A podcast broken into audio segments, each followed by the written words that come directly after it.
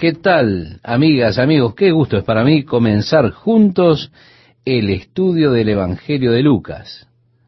Y como dijo Esteban, comenzaremos en el capítulo 1, versículo 1. Así que le invito a que vaya buscando este pasaje mientras hacemos algún comentario.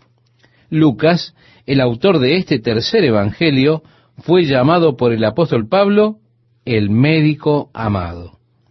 Mire, hay alguna especulación en cuanto a que su patrón fue un hombre de nombre Teófilo. En aquellos días los médicos eran muchas veces esclavos. Y hay algunos que tienen la teoría que Lucas era el médico personal de Teófilo y su siervo. Fuese así o no, es un tema de especulación. Por lo tanto, no vale la pena profundizar en esto.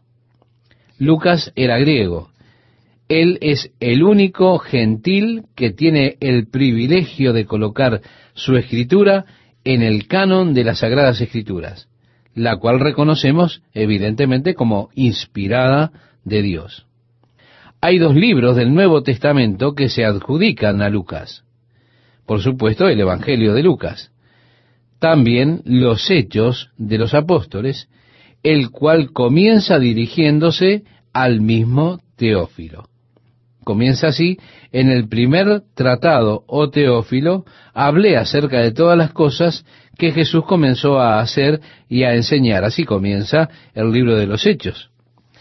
Hay quienes dicen que la palabra Teófilo no hace referencia a una persona en particular, sino que simplemente es un término griego, Teófilo, que significa amante de Dios. Así dicen que Lucas está de hecho dirigiendo su carta a quienes aman a Dios. Sin embargo, las personas con frecuencia eran llamadas por deseos o aspiraciones o lo que sea que sus padres tuviesen. Por lo tanto, no hay una razón valedera para creer que Teófilo no era, de hecho, una persona. En realidad, el ser llamado como excelentísimo Teófilo indica que él era un gobernante del imperio romano, porque es un título que se daba a los hombres que tenían una posición de preeminencia en el imperio. Lucas presenta el Evangelio a Teófilo. En los primeros cuatro versos del capítulo 1 leemos lo que a continuación yo le invito a usted que me acompañe, si ya encontró el pasaje, a darle lectura. Dice así, puesto que ya muchos han tratado de poner en orden la historia de las cosas que entre nosotros han sido ciertísimas, tal como nos lo enseñaron los que desde el principio lo vieron con sus ojos y fueron ministros de la palabra, me ha parecido también a mí, después de haber investigado con diligencia todas las cosas desde su origen, escribírtelas por orden, oh excelentísimo Teófilo, para que conozcas bien la verdad de las cosas en las cuales has sido instruido. Así que vemos que Lucas declara que él ha escuchado el mensaje de quienes fueron testigos oculares de todas estas cosas. Bien, Lucas, sin lugar a dudas, entrevistó personalmente a María, la madre de Jesús, para tener una comprensión completa en cuanto a las circunstancias que rodearon el nacimiento de Jesús. Lucas, siendo un doctor, estaría interesado en varios aspectos que enmarcan la profesión médica. Y así que de su entrevista con María y sus preguntas, él obtendría información para los capítulos 1 y 2. Y la información en estos dos capítulos no se encuentra detallada como lo está en los otros evangelios. Él ha escuchado a Pedro y a Juan y a aquellos que han estado con Jesús, que fueron testigos, que escucharon sus historias, los relatos de su relación con Jesús y de la obra y el ministerio de Jesús. Por tanto, sin lugar a dudas, les preguntó más a fondo para tener un más completo entendimiento y teniendo lo que él siente es un completo entendimiento de la historia, entonces ahora procede a escribirle a este hombre Teófilo para que él pudiese darse cuenta de la veracidad de esas cosas que él había oído. Lucas comienza, por lo tanto, la historia actual del Evangelio de Jesús, tratando ante todo el nacimiento de Juan el Bautista. Juan el Bautista iba a ser el precursor de Jesucristo. En el verso 5 leemos, hubo en los días de Herodes, rey de Judea, un sacerdote llamado Zacarías, de la clase de Abías. Su mujer era de las hijas de Aarón y se llamaba Elizabeth. Así que inmediatamente se nos presenta a las personas que estarán involucradas en esta primera parte de su narrativa. Zacarías. Él era de la tribu de Leví, lo que lo constituía, por tanto, en uno de los sacerdotes. Era descendiente de la familia de Abías. Su mujer era también de la tribu de Leví. Era descendiente de la familia de Aarón. Ahora bien, en este tiempo en particular en Israel, habían alrededor de unos veinte mil descendientes de Leví, descendientes varones, involucrados todos en el sacerdocio. Y por supuesto, era imposible que los veinte mil sirviesen continuamente en el templo. Cada familia tenía su turno de servir y servían dos veces durante el año por periodos de una semana. Y cuando era el turno de su familia para servir, ellos echaban suertes para determinar en qué aspecto particular del servicio estaría involucrado cada uno. Quizá una vez en la vida del sacerdote, éste tendría oportunidad, la oportunidad de entrar a ofrecer incienso en el altar delante del Señor. Esto por lo general era, ocurría, digamos así, una vez en la vida. Un día en su vida usted tendría ese glorioso privilegio de ir con el incienso delante del altar del incienso para ofrecerlo ante el Señor intercediendo por todo el pueblo. Así que esto era seguramente un día muy significativo, muy especial para Zacarías. Y durante el tiempo que estaba sirviendo allí, la suerte cayó sobre él para esta tarea en particular. Ahora se nos dice, estimado oyente, en cuanto a Zacarías y Elizabeth, que ambos eran justos delante de Dios y andaban irreprensibles en todos los mandamientos y ordenanzas del Señor. Realmente dos personas hermosas y justas, que son bastante insignificantes en lo que al mundo refiere personas que amaban al Señor, personas que caminaban con el Señor, que nunca habían oído acerca, al menos no habían estado tan involucradas con la historia de Jesucristo. Se nos habla de las personas porque estaban involucradas en la historia de Jesús.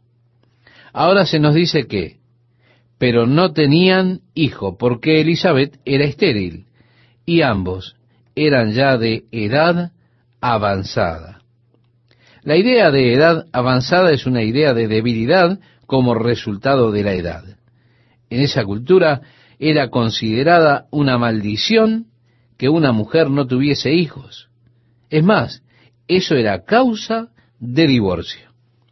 Mire, si Zacarías hubiese querido despedir a Elizabeth por causa de su incapacidad de tener hijos, ninguno le hubiese cuestionado por ello hubiese sido aceptado por todos.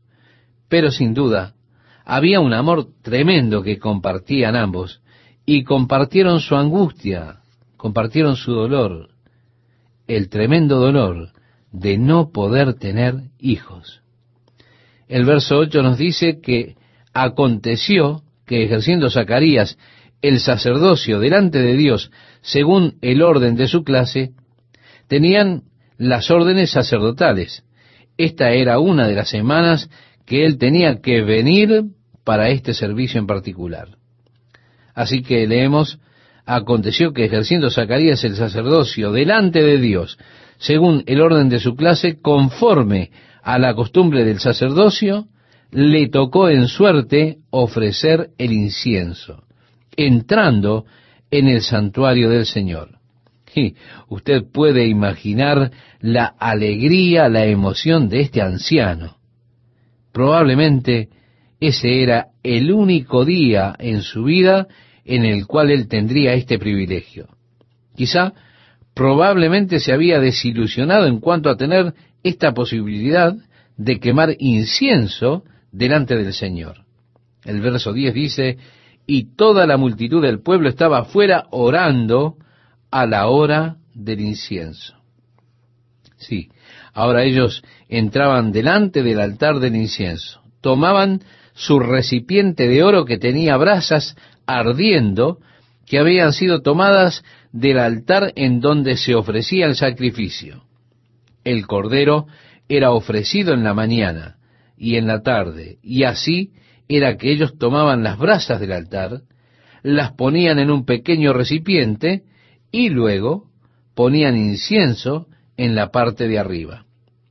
Ellos entraban balanceando el incensario delante del altar del incienso, y el humo, el dulce aroma del incienso, ascendía, y es un hermoso simbolismo de cómo Dios recibe las oraciones de su pueblo, nuestras oraciones que elevamos a Dios delante de Él como olor fragante, hermoso, agradable. Si usted mira en el capítulo 5 del libro de Apocalipsis, cuando el Cordero toma el rollo de la diestra de Él que está sentado en el trono, Juan dijo, y cuando hubo tomado el libro, los cuatro seres vivientes y los veinticuatro ancianos se postraron delante del Cordero. Todos tenían arpas y copas de oro llenas de incienso, que son las oraciones de los santos. Ahora bien, usted recuerda que cuando Dios le dio instrucciones a Moisés para construir el tabernáculo y todo el amoblamiento y los métodos de adoración fueron establecidos, el Señor le dijo una y otra vez, cuida de hacer conforme a lo que está en el plan. Y la razón por la que él debía hacer exactamente conforme a lo que estaba en el plan que le fue dado era porque todo esto era un modelo de lo que está en el cielo.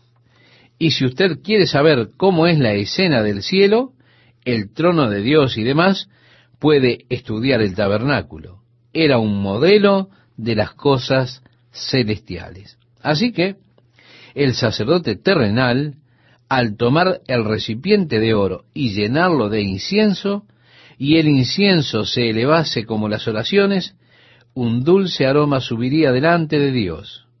Así es en el cielo. En el capítulo 5 de Apocalipsis, reitero, lo vemos cumplido en la escena de los veinticuatro ancianos ofreciendo sus pequeños recipientes de oro llenos de fragancia que son las oraciones de los santos. Así que un hermoso simbolismo se encuentra allí. De manera que para ofrecer el incienso se entraba ante el altar, el cual estaba en el recinto más interno del lugar del templo, en el lugar santo. Escuche, no en el lugar santísimo. Solo el sumo sacerdote ingresaba allí una vez al año, sino que era el lugar santo que estaba fuera del lugar santísimo. Mientras estuvo allí, la multitud estaba fuera porque era la costumbre salir al lugar de la bendición de Dios sobre su pueblo. Era una ocasión especial. El pueblo esperaría por el sacerdote para que salga y les dé esa bendición de parte de Dios.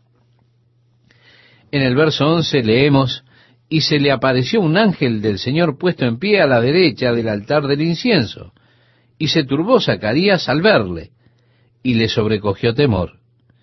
Pero el ángel le dijo, Zacarías, no temas, porque tu oración ha sido oída, y tu mujer Elizabeth te dará a luz un hijo, y llamará su nombre Juan.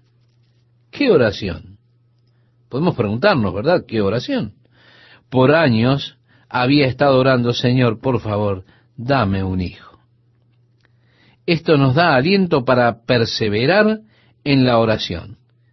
Él no se rindió, aunque ahora él era un anciano avanzado en edad, estaba aún orando, oh Señor, me gustaría que me dieses un hijo. Por eso leemos que el ángel le dijo, tu oración ha sido oída y tu mujer Elizabeth te dará a luz un hijo y llamará su nombre Juan. ¿Qué significa el Señor es bondadoso? Juan es el nombre acortado de Johanán. Luego seguimos leyendo y nos dice, y tendrás gozo y alegría y muchos se regocijarán de su nacimiento, porque será grande delante de Dios. No beberá vino ni sidra, y será lleno del Espíritu Santo aún desde el vientre de su madre, y hará que muchos de los hijos de Israel se conviertan al Señor Dios de ellos. E irá delante de él con el espíritu y el poder de Elías, para hacer volver los corazones de los padres a los hijos y de los rebeldes a la prudencia de los justos, para preparar al Señor un pueblo bien dispuesto. Ahora, la última palabra de Dios al hombre antes de esto fue en Malaquías capítulo 4, verso 5, He aquí, yo os envío el profeta Elías antes que venga el día de Jehová grande y terrible. Él hará volver el corazón de los padres hacia los hijos y el corazón de los hijos hacia los padres, no sea que yo venga y hiera la tierra con maldición.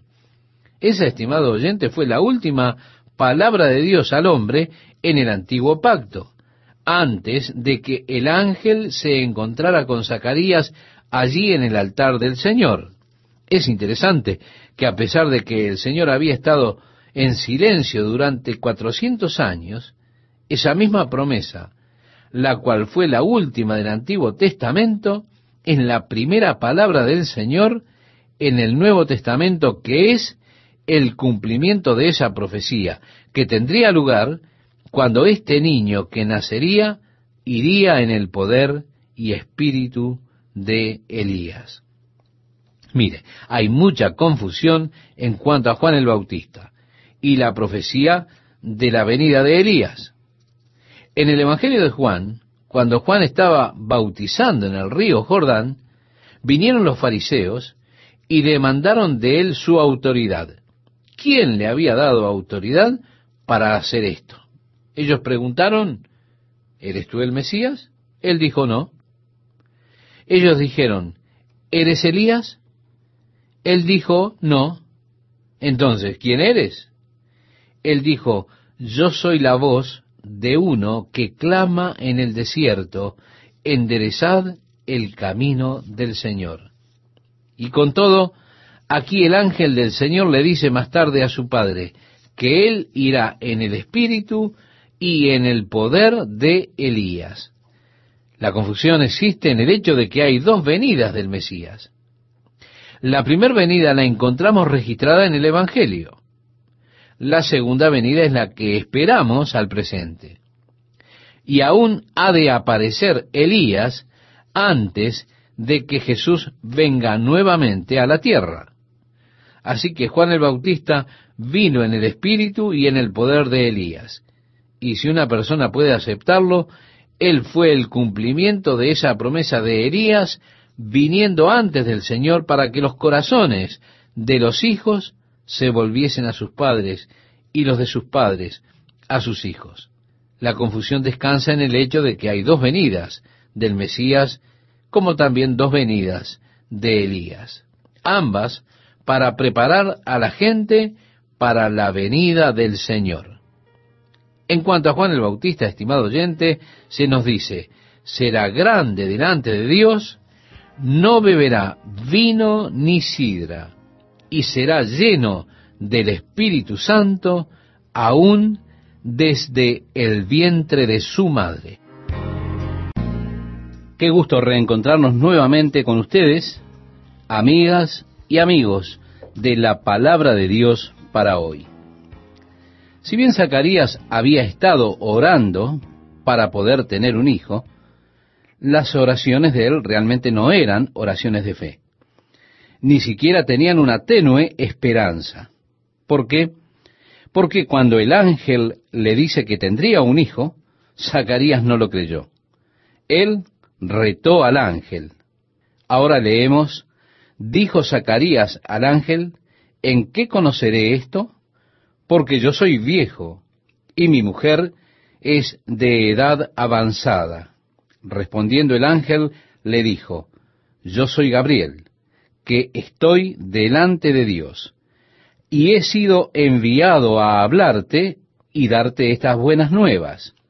Y ahora quedarás mudo y no podrás hablar hasta el día en que esto se haga, por cuanto no creíste mis palabras, las cuales se cumplirán a su tiempo. Amable oyente, me resulta muy interesante que muy a menudo nosotros ponemos tanto énfasis en nuestra fe acerca de que Dios hará determinada cosa, como si Dios fuera casi impotente de operar o trabajar separado de la fe del hombre. Pero aquí con Zacarías, el ángel dice, muy bien, ¿tú quieres una señal? Bueno, no podrás hablar hasta el día en que el niño nazca. ¿Por qué? Porque no creíste. Lo que Dios vaya a hacer, sea que usted lo crea o no, estimado amigo, estimada amiga, Dios lo hará de todas formas. Su incredulidad no detendrá el trabajo de Dios. No entorpecerá los propósitos de Dios. Muchas veces las personas ponen cargas pesadas sobre nosotros, como si el trabajo de Dios dependiera totalmente de nuestras acciones, de nuestras creencias, y nos hacen sentir tan culpables porque le fallamos a Dios. Y de esa manera las personas se sienten perdidas porque le han fallado a Dios. Pero no, los propósitos de Dios permanecerán, sea que yo crea o sea que yo no crea. Vea usted, que usted crea o no crea, realmente no detendrá la obra de Dios. Él hará lo que tiene que hacer a pesar de nosotros. Esto es reconfortante de alguna manera, porque no me gustaría creer que el trabajo de Dios depende de mí, de mi fidelidad.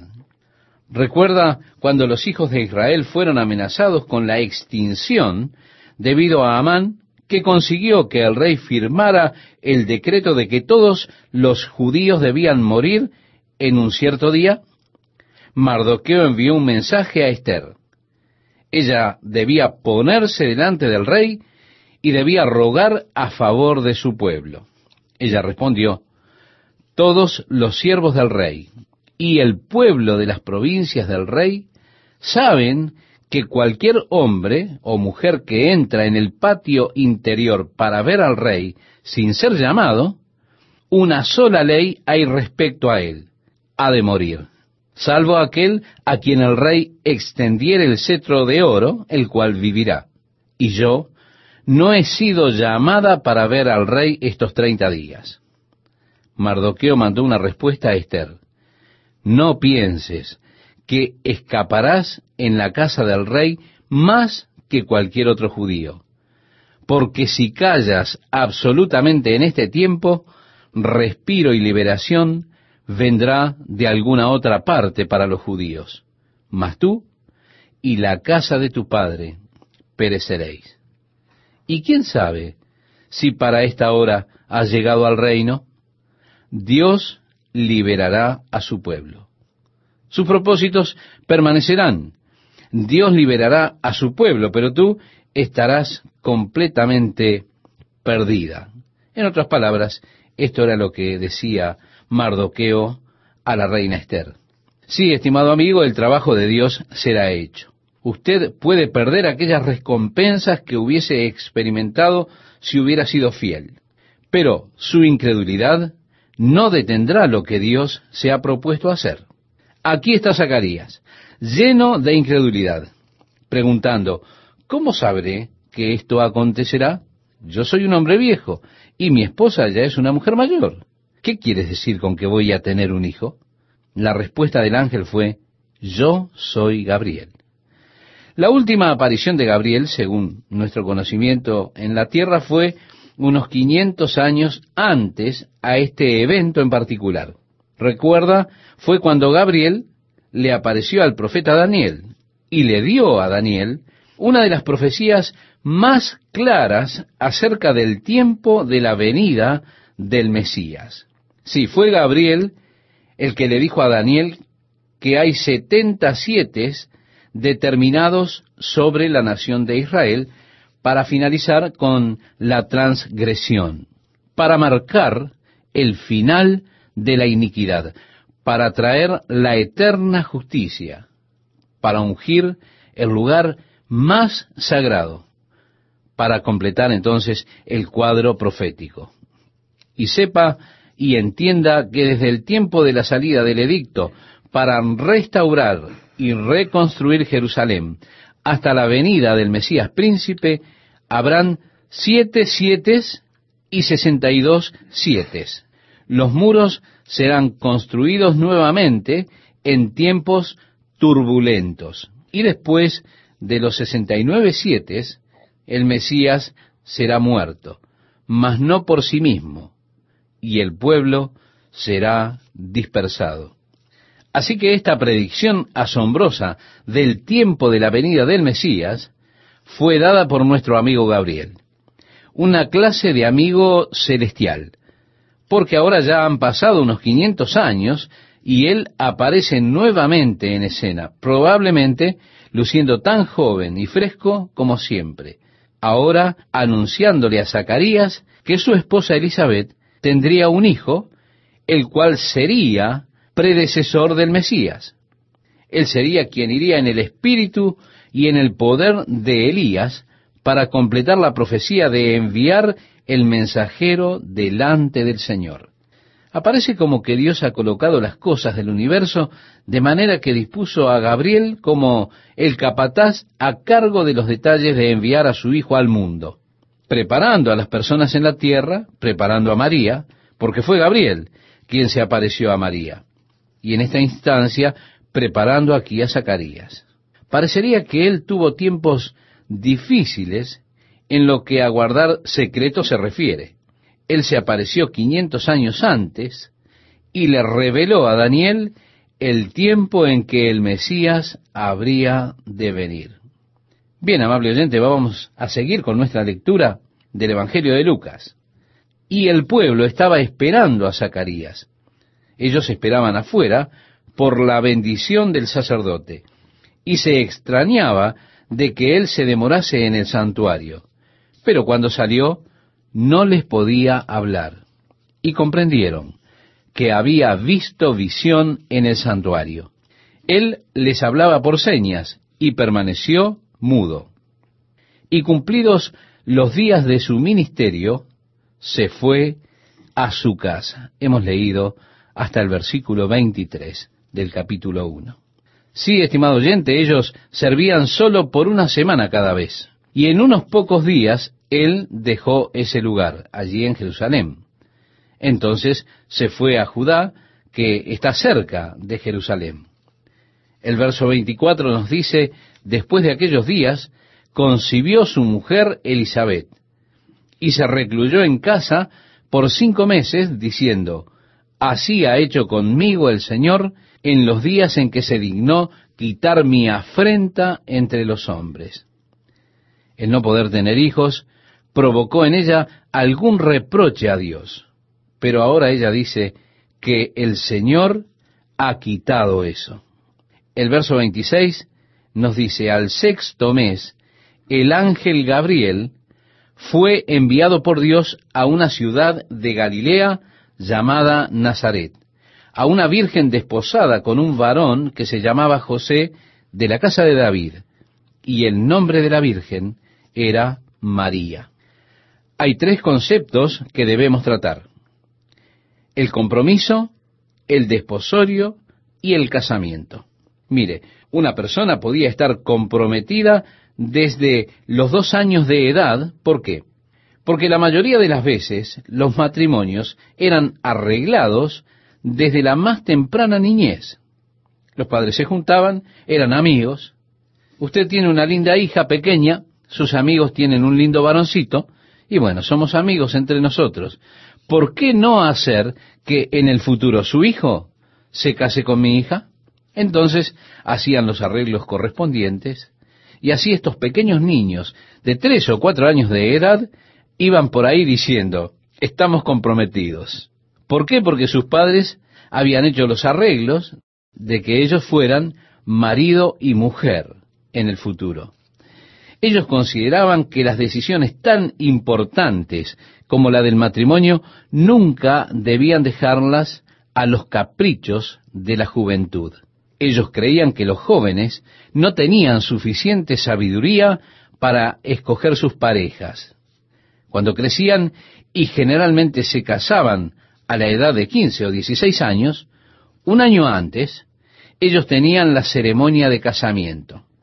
Ellos entraban en un periodo conocido como desposorio, el cual era como si ya estuvieran casados. Era el periodo en que ellos estaban totalmente comprometidos con la otra persona, pero aún no se consumaba el matrimonio en ese periodo de tiempo. No obstante, una vez que entraban al desposorio, eran considerados como casados al punto de que si el hombre quería romper ese compromiso, él debía dar carta de divorcio. A pesar de que el matrimonio a estas alturas aún no había sido consumado. Así que María y José estaban precisamente en este periodo de desposorio, ese periodo donde ellos estaban totalmente comprometidos al matrimonio el uno con el otro, pero aún el matrimonio no había sido consumado. Eso ocurriría cuando llegara el momento de la ceremonia correspondiente. Y así leemos que fue enviado Gabriel a una virgen desposada. Ella estaba en ese periodo de tiempo, el periodo de un año antes de la consumación del matrimonio. Perdón, estimado oyente, que reiteremos, pero es con el propósito de que quede bien claro en su mente este concepto. Vamos a leer, estimado oyente, vamos a leer juntos este pasaje tan interesante del Evangelio de Lucas en el capítulo 1, desde el verso 28 al 31. Le pido que me acompañe si tiene su Biblia allí a la mano. Nos dice, y entrando el ángel en donde ella estaba, dijo, Salve, muy favorecida, el Señor es contigo, bendita tú entre las mujeres. Mas ella cuando le vio, se turbó por sus palabras, y pensaba, ¿qué salutación sería esta? Entonces el ángel le dijo, María, no temas, porque has hallado gracia delante de Dios, y ahora concebirás en tu vientre y darás a luz un hijo, y llamarás su nombre Jesús, que en hebreo, por supuesto, es Yehoshua, que significa Dios Jehová es salvación. Recuerde, estimado oyente, que en el Evangelio de Mateo, cuando José descubrió que María estaba embarazada, y él estaba realmente perturbado por esto, porque ellos estaban desposados, él pensó que debía darle una carta de divorcio, apartarla en forma privada, porque si él la exponía públicamente, ella tendría que ser apedreada hasta morir. El ángel del Señor vino a José por la noche y le dijo, José, hijo de David, no temas recibir a María tu mujer, porque lo que en ella es engendrado del Espíritu Santo es, y dará a luz un hijo, y llamarás su nombre Jesús, porque él salvará a su pueblo de sus pecados. Así que el nombre es extremadamente significativo porque expresa la misión de Jesús. Y esa misión era la de traer la salvación de Dios al hombre. Yehoshua, el Señor se convierte en nuestra salvación. Y luego el ángel Gabriel continuó diciendo, Este será grande y será llamado Hijo del Altísimo, y el Señor Dios le dará el trono de David su padre. Por supuesto, a través de las profecías del Antiguo Testamento, estaba esa promesa de que el Mesías se sentaría en el trono de David para gobernarlo y para establecerlo en justicia y rectitud desde ahora en adelante y por siempre. El verso 33 dice, y reinará sobre la casa de Jacob para siempre, y su reino no tendrá fin. Amable oyente, en el libro de Apocalipsis, nuevamente, tenemos esa gloriosa canción a la que Händel le puso música, Rey de Reyes y Señor de Señores, por siempre y siempre. Aleluya, aleluya. Así que los ángeles están diciendo acerca del reino eterno de Jesucristo. Entonces María dijo al ángel, ¿cómo será esto? Porque no conozco varón. Bien, hay una gran diferencia entre la pregunta de Zacarías y la pregunta de María. Zacarías estaba cuestionando la palabra del Señor. María, en cambio, solo estaba preguntando por información en cuanto a los procedimientos. ¿Cómo será esto? Pues no conozco varón. La pregunta de ella no era una pregunta de duda. La pregunta de María era solo una pregunta para averiguar cómo sería que esto se iba a cumplir. Pero ella creyó. Y esto es señalado muy claramente un poco más tarde, cuando Elizabeth dice, benditos los que han creído las palabras que el Señor les habló. Ella creyó las palabras que el Señor le dijo. Sin embargo, ella desconocía cómo es que sería realizado esto. Y esa fue su pregunta. ¿Cómo será esto? Pues no conozco varón. El verso 35 nos dice, respondiendo el ángel le dijo, el Espíritu Santo vendrá sobre ti y el poder del Altísimo te cubrirá con su sombra, por lo cual también el santo ser que nacerá será llamado Hijo de Dios. He aquí tu parienta Elizabeth, ella también ha concebido hijo en su vejez, y este es el sexto mes para ella, la que llamaban estéril, porque nada hay imposible para Dios. Entonces María dijo, He aquí la sierva del Señor, hágase conmigo conforme a tu palabra. Y el ángel se fue de su presencia. Hay veces entre los círculos protestantes, tal vez una reacción violenta a esta posición que los católicos han buscado de colocar a María como intercesora, e incluso hoy algunos como la corredentora. Y hay ese rechazo entre los protestantes que muchas veces de alguna manera denigran a María. Sin embargo, como el ángel le dijo a ella que ella era muy favorecida, que el Señor estaba con ella y que era bendita entre todas las mujeres. De seguro cuando Dios escogió un instrumento por el cual enviar su Hijo al mundo, yo estoy seguro de que Él escogió un instrumento que Él mismo había preparado con toda minuciosidad. Yo creo que María debió tener uno de los caracteres más hermosos que cualquier mujer que haya vivido en esta tierra. Creo también que podemos demostrar esto en el texto, que ella era realmente única. Recuerde que es muy posible a estas alturas que ella tendría alrededor de unos 16 años de edad. Y, aún así, ella tenía un carácter tan profundo que se demuestra en ella. Y comienza aquí mismo, cuando el ángel le dice a ella estas cosas que son inusuales para ella, que estaban destinadas solamente a crearle problemas, como lo hicieron con José, su futuro esposo. Ella dijo, He aquí la sierva del Señor, sea hecho en mí conforme a tu palabra. En otras palabras, ella se sometió a sí misma al propósito de Dios. Podríamos decir, aquí estoy, que el Señor haga lo que le plazca en mi vida. Qué persona tan inusual y extraordinaria, estimada amiga, estimado amigo. De seguro, la más bendecida de todas las mujeres que han vivido. ¿Qué tal amigos? ¿Cómo están? Mientras encuentra el pasaje que vamos a leer, aprovecho para animarle a que siga acompañándonos en estos estudios en el Evangelio de San Lucas. Nos dice así la palabra de Dios. En aquellos días, levantándose María, fue deprisa a la montaña, a una ciudad de Judá, y entró en casa de Zacarías y saludó a Elizabeth.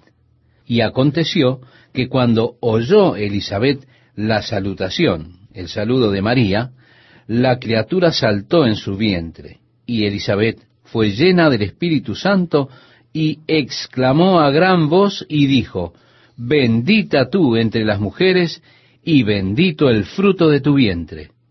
¿Por qué se me concede esto a mí? Que la madre de mi Señor venga a mí. Porque tan pronto como llegó la voz de tu salutación a mis oídos, la criatura saltó de alegría en mi vientre. Y bienaventurada la que creyó, porque se cumplirá lo que le fue dicho de parte del Señor. Mire, amable oyente, creo que sería este un momento muy apropiado para hablar algo acerca del aborto. Estaba Juan el Bautista en el vientre de Elizabeth. Ya tenía seis meses. Con todo, hubo en aquella criatura, en el vientre de su madre, algún tipo de reconocimiento cuando María habló. Él respondió a ello desde el vientre. Se nos dice que cuando el niño está en el vientre, allí comienza a entender y a reconocer voces. Se nos dice que ustedes, las madres embarazadas, deberían hablarle a sus niños, porque si le hablan mientras están aún en cinta, serán confortados por sus voces luego de nacer, porque han aprendido a reconocerla. Y aquí, con seis meses, Juan tuvo la capacidad de saltar de gozo en el vientre materno. ¿Cuándo?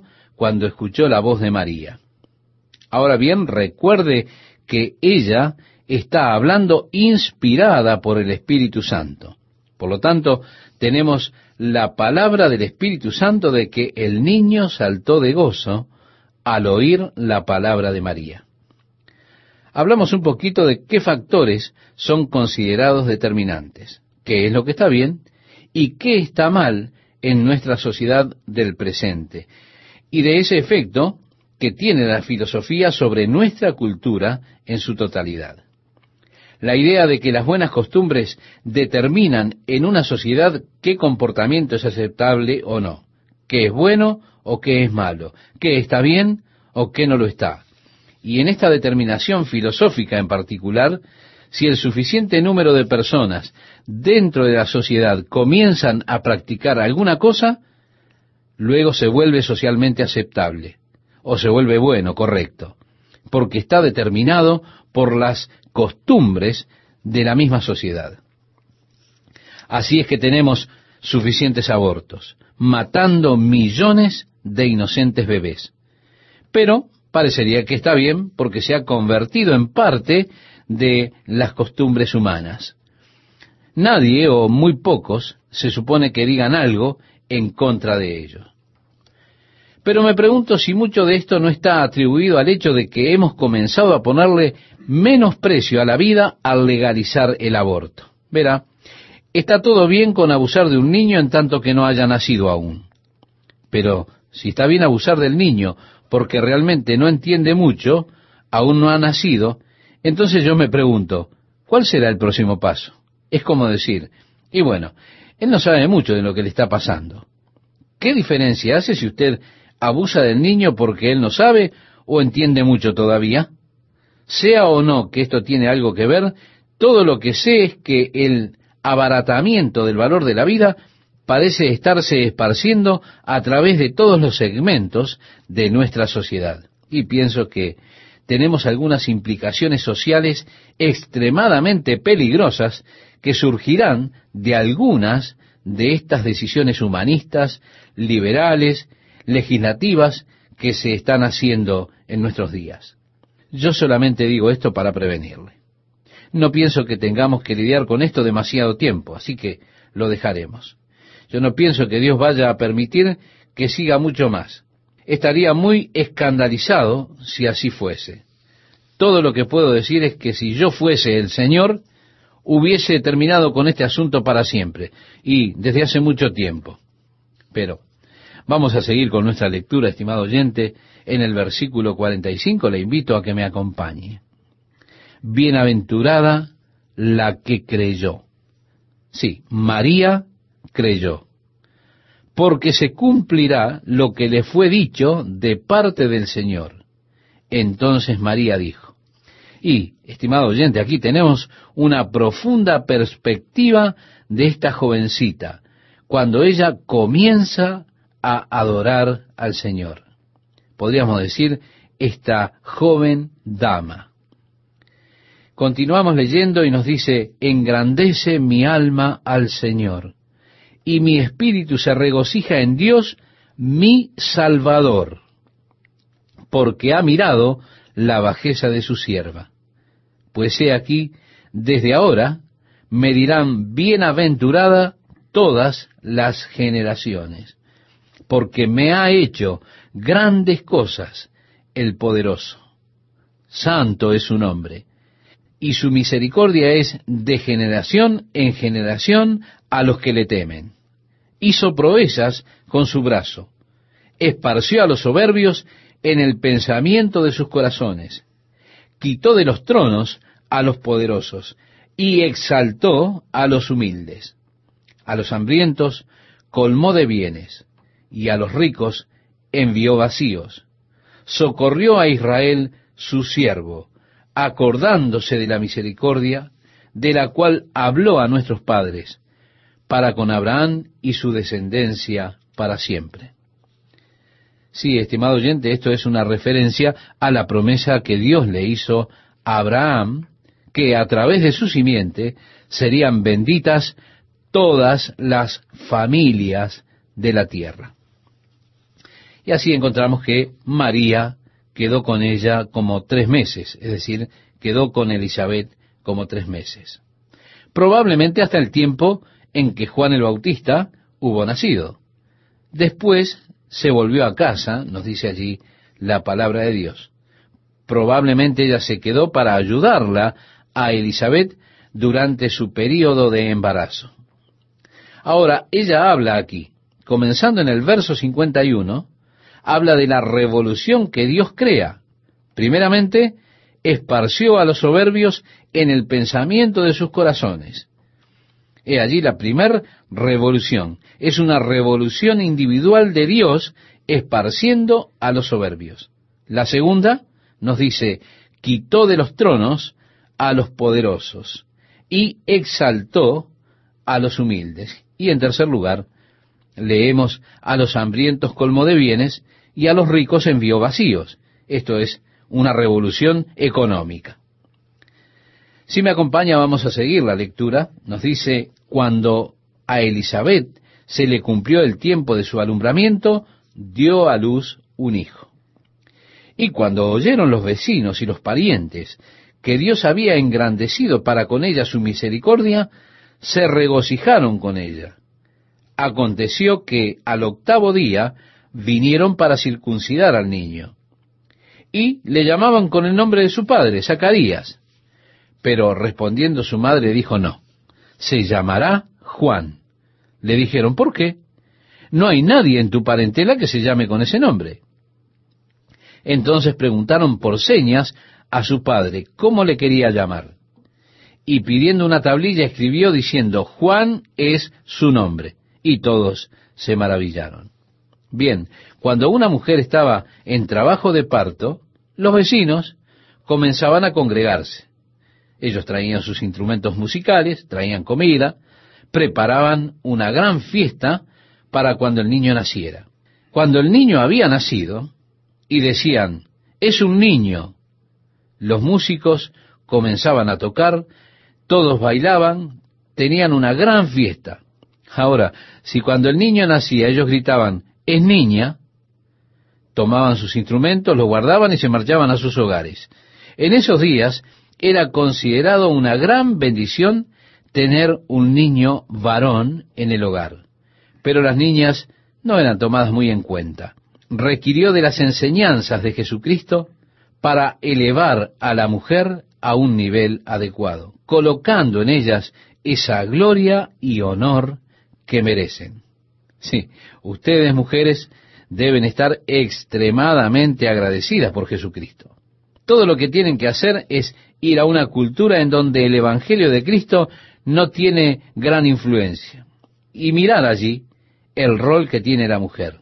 Entonces apreciarían más y más lo que Cristo Jesús ha hecho por ustedes.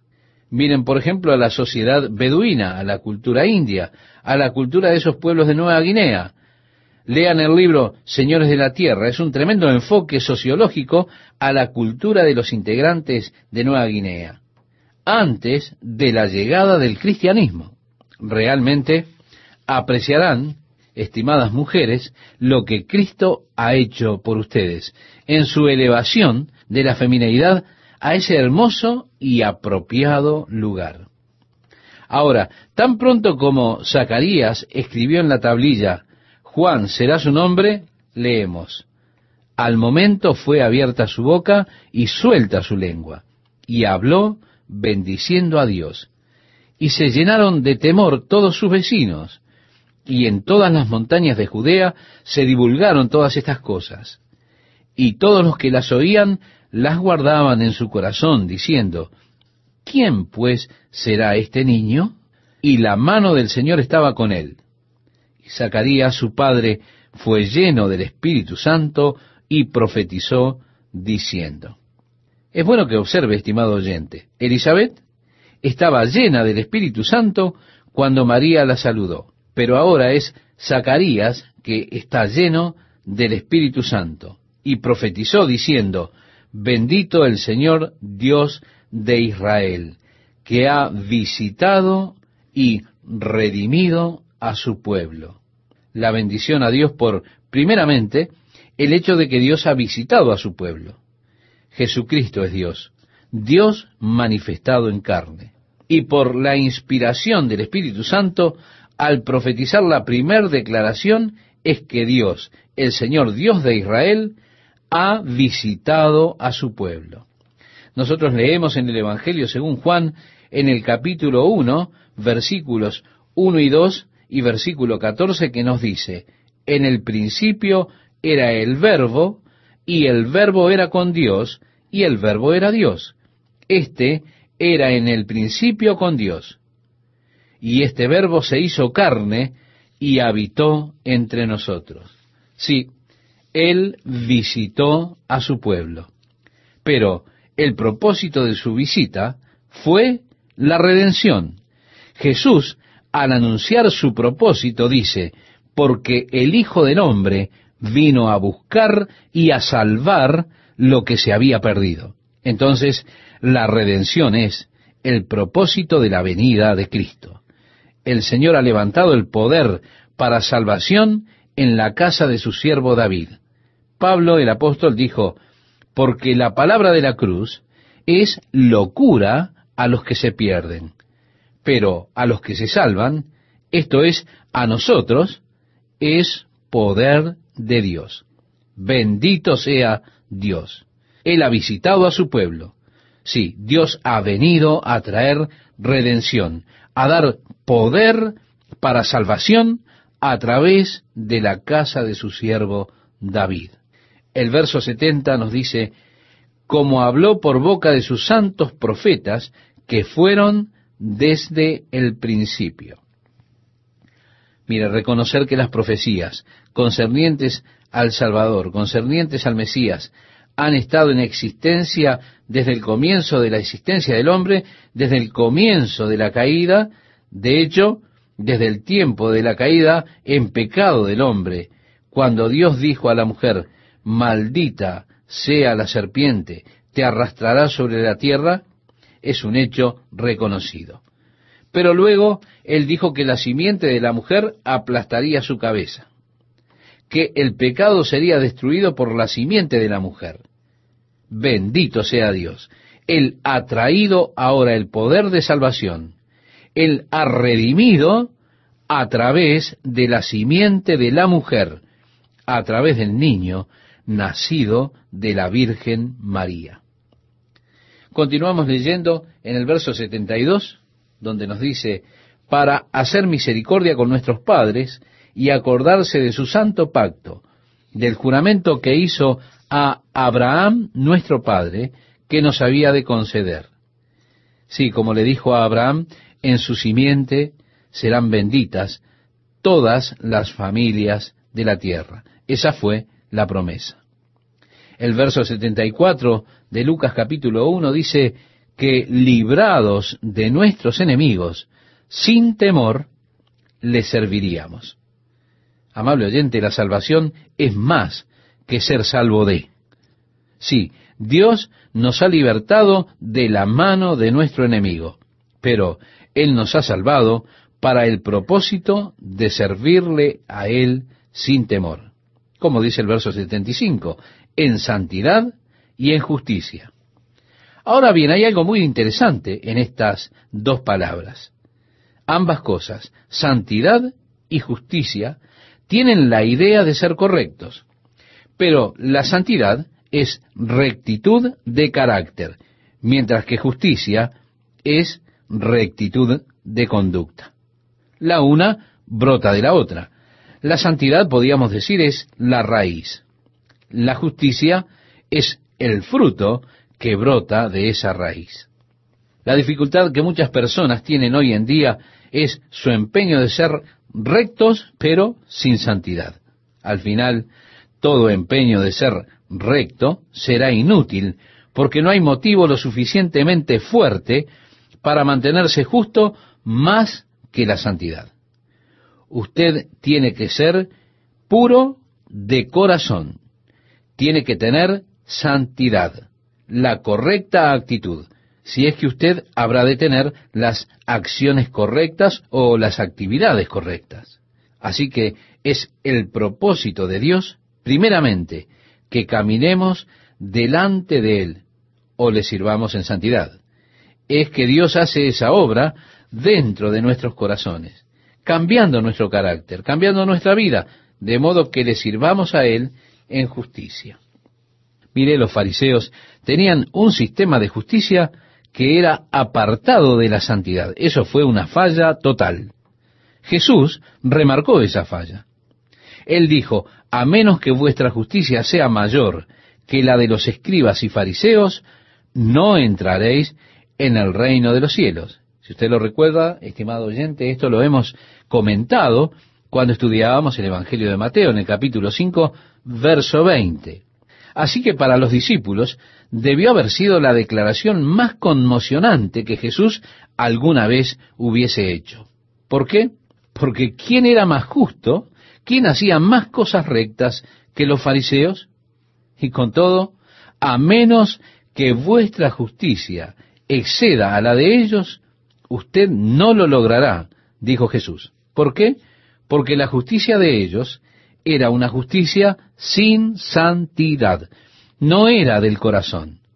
Sus actitudes realmente apestaban, conforme lo vio Jesús. En el exterior eran sepulcros blanqueados, pero dentro estaban esos malolientes huesos de muertos. El afuera de la bandeja estaba limpio, pero dentro del recipiente todo lleno de insectos. Usted podrá limpiar el afuera, pero si por dentro tiene rectitud sin santidad, eso es totalmente inaceptable para Dios.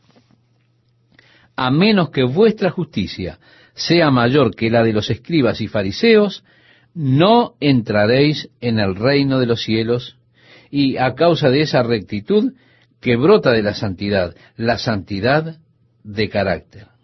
Y el propósito de Dios es entonces que le sirvamos a Él en santidad y justicia, como hemos leído. Cuando, dice el verso 75 de Lucas 1, todos nuestros días. Ahora, dirigiéndose al niño, esta es una profecía concerniente a aquel delante del cual el niño, es decir, Juan el Bautista, irá. Pero concerniente al niño mismo, es decir, a Juan el Bautista, se dice allí, y tú, niño, profeta del Altísimo, serás llamado. Jesús lo dijo, de todos los profetas nacidos de mujer, ninguno se levantó más grande que Juan. Tú serás llamado profeta del Altísimo. Leemos desde el versículo 76 al 79, si usted me acompaña, estimado oyente, nos dice allí, porque irás delante de la presencia del Señor para preparar sus caminos, para dar conocimiento de salvación a su pueblo, para perdón de sus pecados, por la entrañable misericordia de nuestro Dios, con que nos visitó desde lo alto la aurora, para dar luz a los que habitan en tinieblas y en sombra de muerte, para encaminar nuestros pies por camino de paz, nuevamente refiriéndose a Cristo. Dios, por su misericordia, ha enviado la aurora de lo alto para visitarnos, para que nos diese luz, para aquellos que estaban en tinieblas y en sombras de muerte, para que guíe nuestros pies en el camino de paz, en el camino de la paz con Dios. Finalmente leemos, y con esto concluimos esta parte, y el niño crecía y se fortalecía en espíritu y estuvo en lugares desiertos hasta el día de su manifestación a Israel.